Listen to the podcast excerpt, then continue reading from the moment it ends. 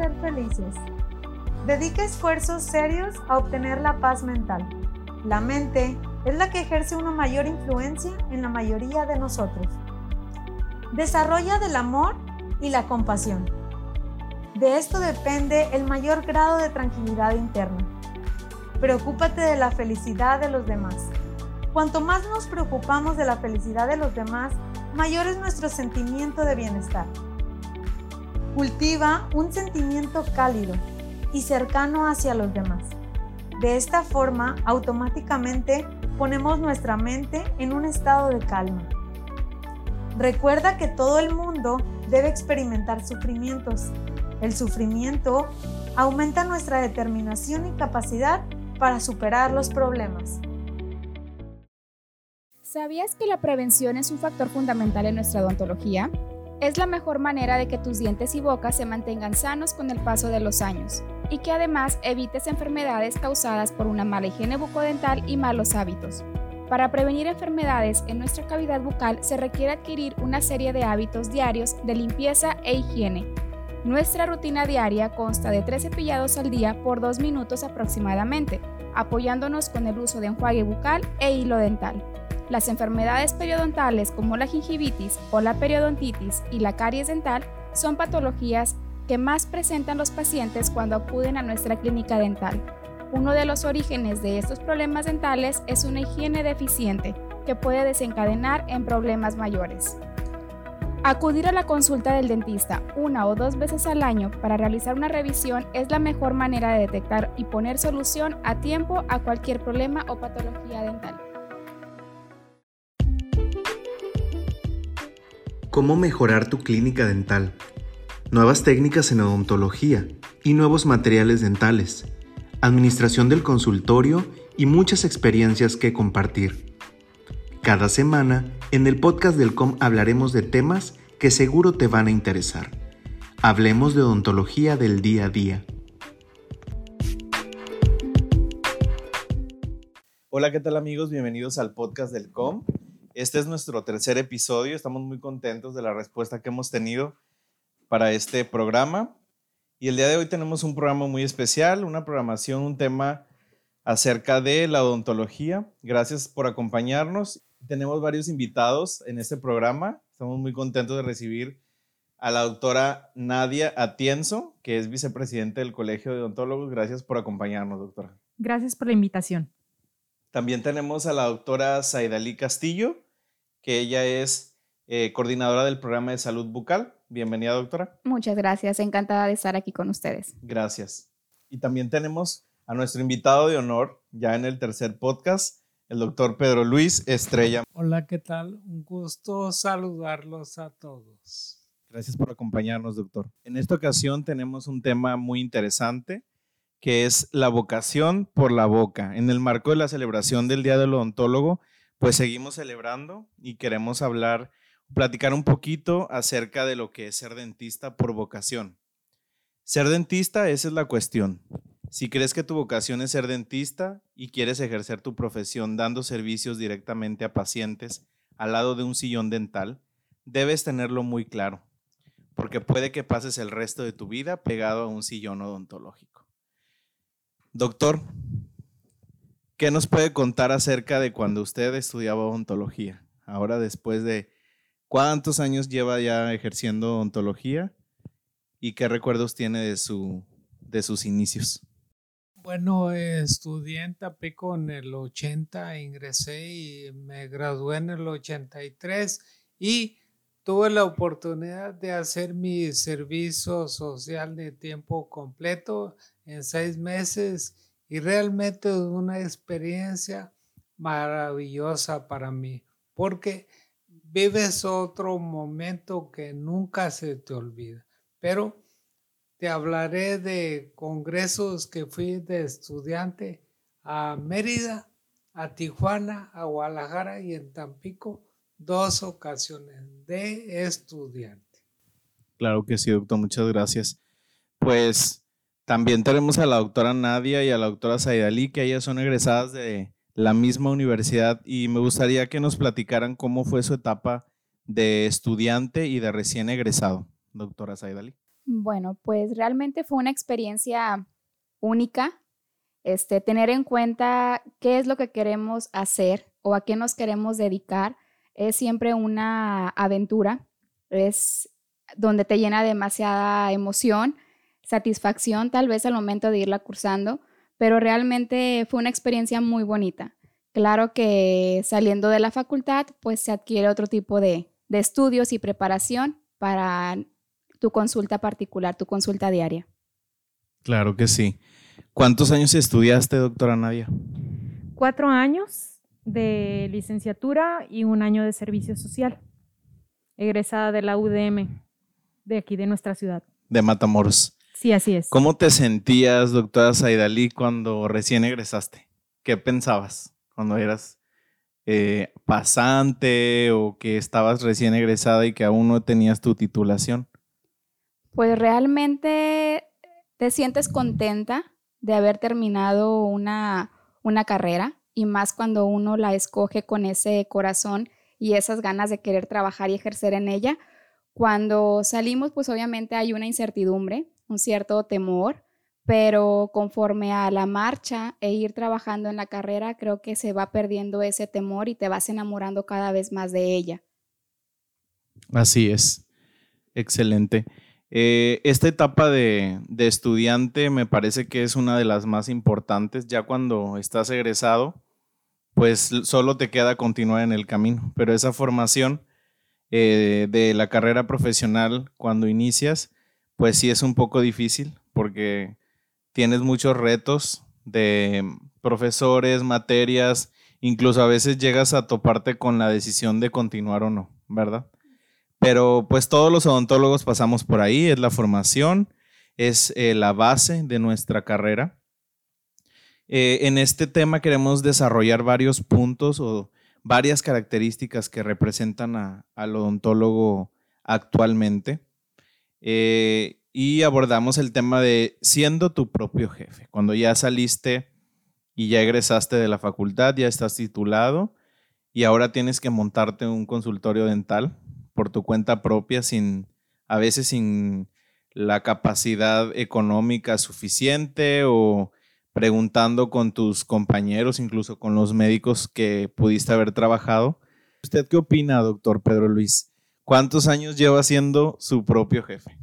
Bueno, realmente inicia uno cuando instalas tu consultorio y donde no tienes una asesoría para que te vaya guiando, un mentor, una persona que hoy en día los tengo, pero en ese tiempo estaba neófito de cómo instalar un consultorio.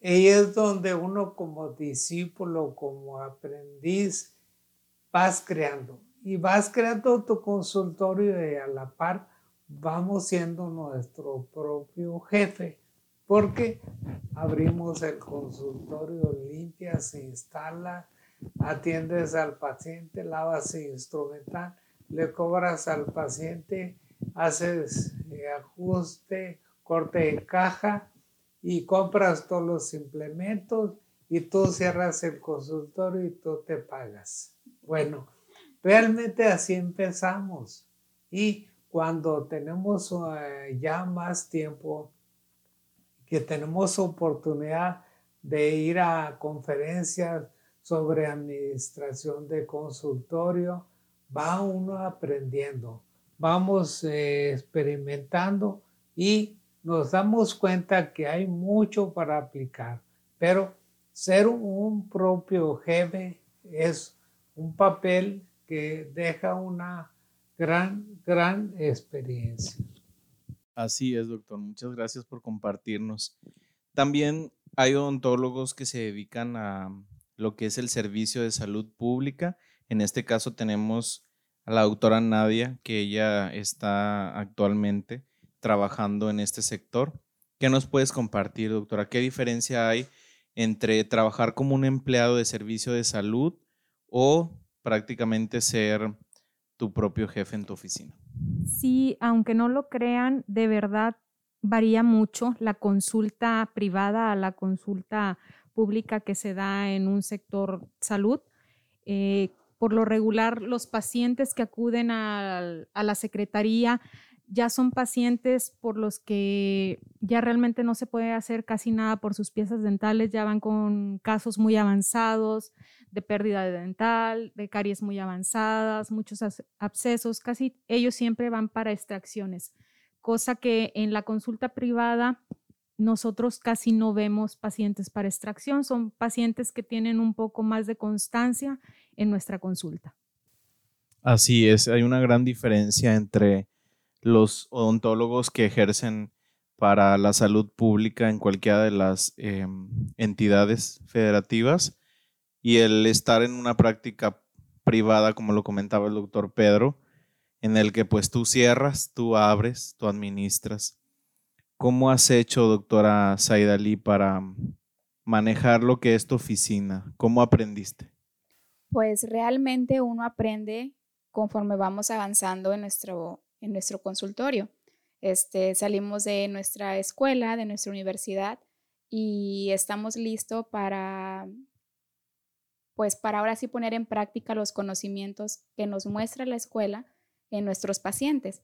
Pero realmente tenemos cierto temor cuando ya hablamos acerca de lo que es una, una empresa, una mini empresa que empezamos a formar sin darnos cuenta la experiencia de ser este, este, tu propio jefe realmente lo vas a ir formando conforme tú avanzas en tu carrera profesional y lo vas practicando en, en tu vida diaria. Así es, doctora. Y es que al final del día nadie te enseña o la universidad no te capacita en ciertos puntos, ¿verdad?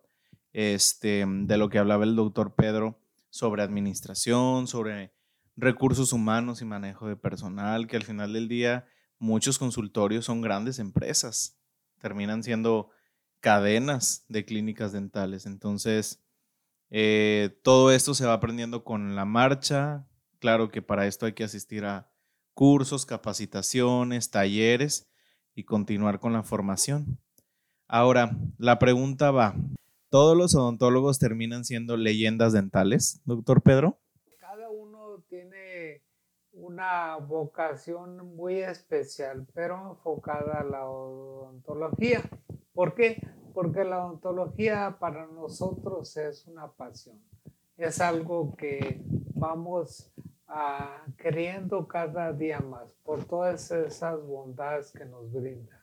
Y bueno, el dentista está para dar una atención dental, para ayudar al paciente, para darle consejos, para atenderlo. Fíjese bien, hay una parte que hoy en día este, puede ser las 11 de la noche de un sábado, una tarde de un domingo, y las redes sociales benditas para la odontología, he dado citas por eh, teléfono, por eh, Messenger o WhatsApp o consultas a pacientes que me hablan y dicen, doctor, mi hijo tiene COVID, vivo en Bronville, le duele la muela del juicio. Y eh, hacemos el enlace, le damos la consulta.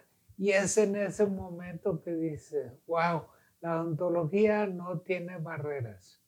Y en la medida que tengamos esa pasión, esa dedicación, esa vocación, de un odontólogo que sirve, que atiende, que está las 24 horas al pendiente de sus pacientes. Es verdad, doctor. Y es que también a su vez se dice que el dentista de excelencia atiende pacientes, pero también a su vez hay dentistas que son docentes, hay dentistas que son escritores o que escriben lo que hacen, enseñan y además de todo esto investigan. Una leyenda dental también llega a ser aquel que pues lo hace todo o la mayoría de todo lo que hace lo hace bien, habla bien, escribe bien, ejecuta todos sus procedimientos de una manera adecuada, hace lo que dice y dice lo que hace y lo explica, ¿verdad? Lo comparte sin egoísmos para que todos también puedan llegar a hacerlo y para que la odontología siga progresando y con ella pues la atención del paciente. Además de todo esto, pues lo hacen sin arrogancia y sin ningún tipo de envidia. ¿Por qué llegaría a ser científico un dentista, doctora Saidali? ¿Qué tendría que ver la ciencia y el investigar tantas cosas sobre las ciencias médicas un odontólogo? Bueno, pues el dentista o el odontólogo tiene que ser científico porque tiene que diagnosticar. Tenemos que encontrar y realizar un buen diagnóstico antes de cualquier tratamiento o implementarle algún tratamiento a nuestro paciente y para ello debemos de conocer este, lo que son las ciencias básicas propias de lo que es la medicina este, y realmente las que son específicas hablando de lo que es de la cavidad bucal. Así es, solamente mm, el conocimiento es lo que nos puede conducir pues a un correcto diagnóstico y en, y en medicina, en odontología, el diagnóstico lo es todo, ¿verdad? Es muy interesante también que otra de las características que se describen eh, hacia un odontólogo es eh, el dentista o el odontólogo artista. ¿Qué tendría que tener un odontólogo de características artísticas o manuales, doctora Nadia? Bueno, el dentista artista es el que tiene las cualidades eh, manuales en la odontología que se hacen para devolverle una estética una seguridad al paciente que muchas veces no la tienen, ya sea que si perdieron un diente, por ejemplo, en la parte anterior, eso les crea mucha inseguridad. Antes no importaba, pero ahora la estética está en primer nivel. Ya la gente no quiere perder sus piezas dentales, quieren que sus dientes se vean más blancos, quieren que se vean alineados, se preocupan más. Ese punto nos ha hecho a nosotros los odontólogos que estudiemos un poco más en estética para devolverles, le digo, esa seguridad a, los pacientes, porque antes, por ejemplo, iban a realizarse un tratamiento y quedaban inconformes, pero no podían hacer nada porque desgraciadamente no había tantos cursos de estética como ahora que están tan a la mano. Este, todo, gracias a Dios, está por internet. Podemos checar muchas cosas, aunque no sean presenciales los cursos, tenemos la oportunidad ahora de, de tomar algún tipo de curso en línea y eso nos hace estar actualizados. Así es. Y es que entre estas cualidades de artista que debe tener un, odontólogo, pues está el tacto o las manos finas que debe de manejar. Doctora Saidali, cuando, cuando comenzaste la odontología, como estás ahora, ¿cómo han ido evolucionando tus habilidades manuales? Yo pienso que se ha evolucionado, sí ha habido un gran cambio, este, pero eso nos lo va a ir dando la práctica diaria, em, realmente tomando todos los cursos o talleres o diplomados, este, te hacen sacar todavía esa destreza, esa habilidad, la vas perfeccionando y nunca acabamos de, de aprender, siempre seguimos este, con las ganas, con la vocación de seguir aprendiendo y pues de cada vez esa destreza hacerla todavía un poquito más, más ágil o más hábil para nuestros pacientes. Claro que sí. Y es que entonces eh, la curva de crecimiento de un odontólogo eh, o la evolución, pues va desde ser aquel pequeñuelo que iba a la, a la facultad de odontología, que apenas si quería pasar sus materias y que se caía de sueño y de hambre todo el tiempo. Y después pasando a ser su propio jefe en cualquiera de, las ramas del ejercicio, ya sean particulares o trabajando en algún sector público, desde creer que algún día llegaría a ser alguna leyenda dental, pero siendo característico que la ciencia debe estar plasmada en nuestro conocimiento y así como las características o cualidades manuales de un artista por estas características podemos decir que pues un dentista por vocación es feliz por todo su trabajo y además lo más satisfactorio es que podemos cobrar por lo que nos gusta hacer. ¿O qué opina usted, doctor Pedro? Viene el paciente en la mañana, paciente foráneo, le hago el presupuesto y me dice, doctor, ¿me puede hacer un descuento? Y ya le doy mis argumentos acerca de mis honorarios. Y bueno, acepta. La atendí como seis horas ese día. Ya en la tarde me decía la señora, oiga doctor, váyase a descansar. O algún paciente te dice, oiga doctor, ¿qué paciencia tiene? Oiga doctor, ¿qué ah, manos artísticas tiene? Oiga doctor, ya me quitó la pieza, no me dolió. Bueno, esa es la parte que a veces no ve el paciente. Por eso esta anécdota que le dice un padre a un dentista, ay, qué aburrido ver pacientes con dientes todos los días. Dice, no veo solo dientes, veo pacientes de pies a cabeza. Realmente cuando elevamos la autoestima al paciente, que le damos el trato excepcional, que se va con una sonrisa, que llega con dolor y se va sin dolor. Realmente esa es una satisfacción y es un enorme este, servicio que tenemos eh, el privilegio de brindar. Así es, doctor. Con todas estas características que hablamos sobre lo que sería el odontólogo responsable, pues todo esto implica que todo ese trabajo que tiene que ser diario viene con la intervención especializada de llevar a cabo todas estas eh, ejecuciones en la boca de su paciente, todo lo que asume, todo lo que implica ser odontólogo, la responsabilidad de, estar a cargo de la salud de la boca de un paciente.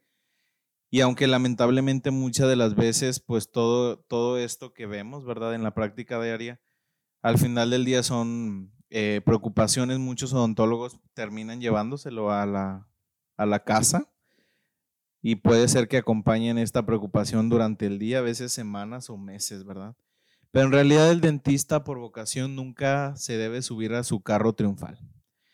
Nunca debemos de creer que ya lo sabemos todo ni que somos leyendas a menos que seas Pedro Luis Estrella.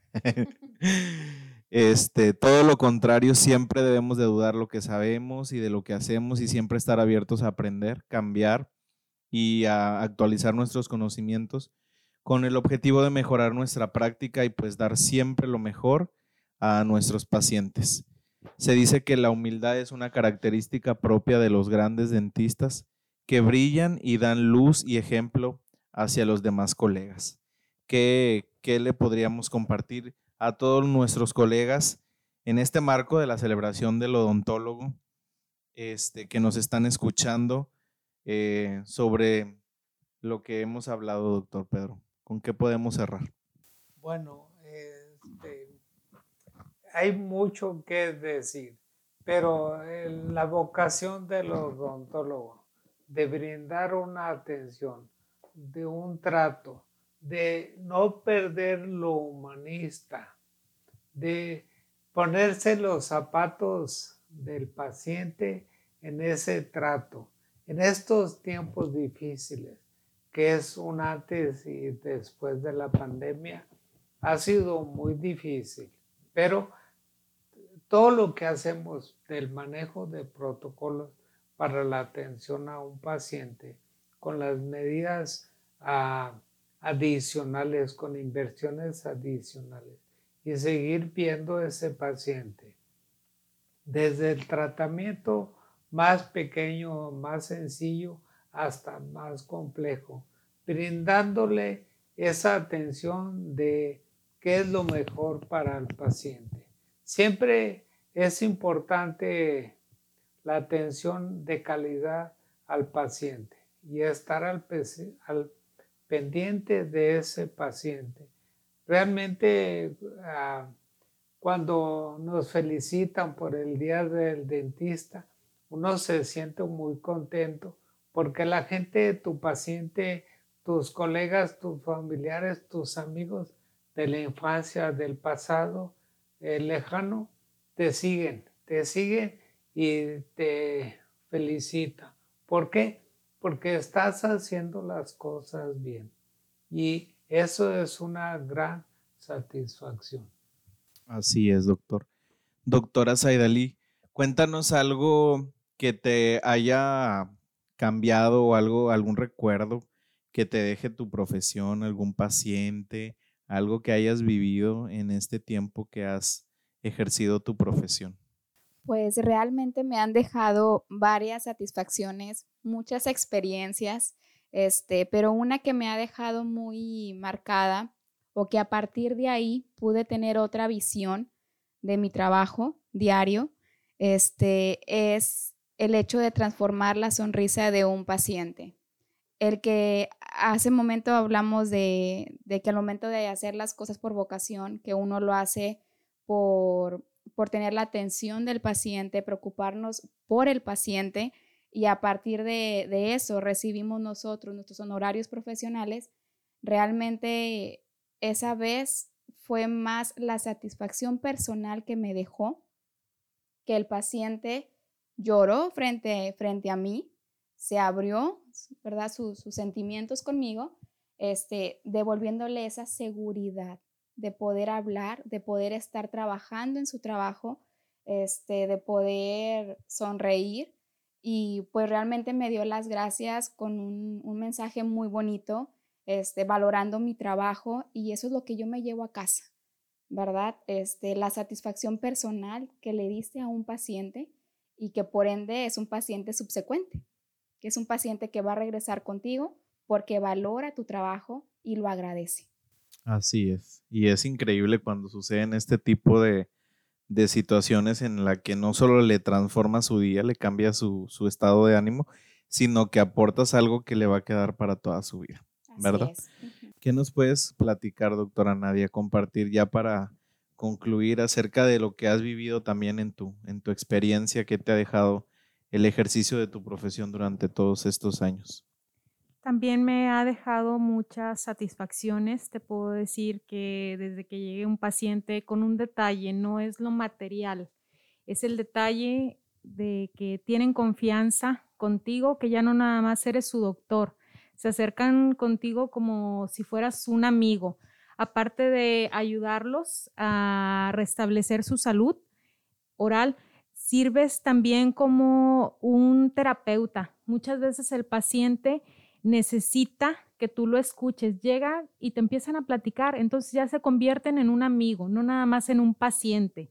Y ellos te van refiriendo a más personas y hablan de ti maravillas. Te pueden decir que eres el mejor doctor que se han topado. A mí en mi experiencia personal, yo que soy mujer, me dicen, es que no puedo creer que estando tan flaquita o tan chiquita, doctora, usted me va a poder quitar la muela.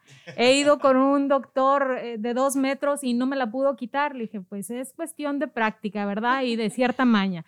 Entonces creas ese vínculo con el paciente y ese paciente con el tiempo se vuelve amigo.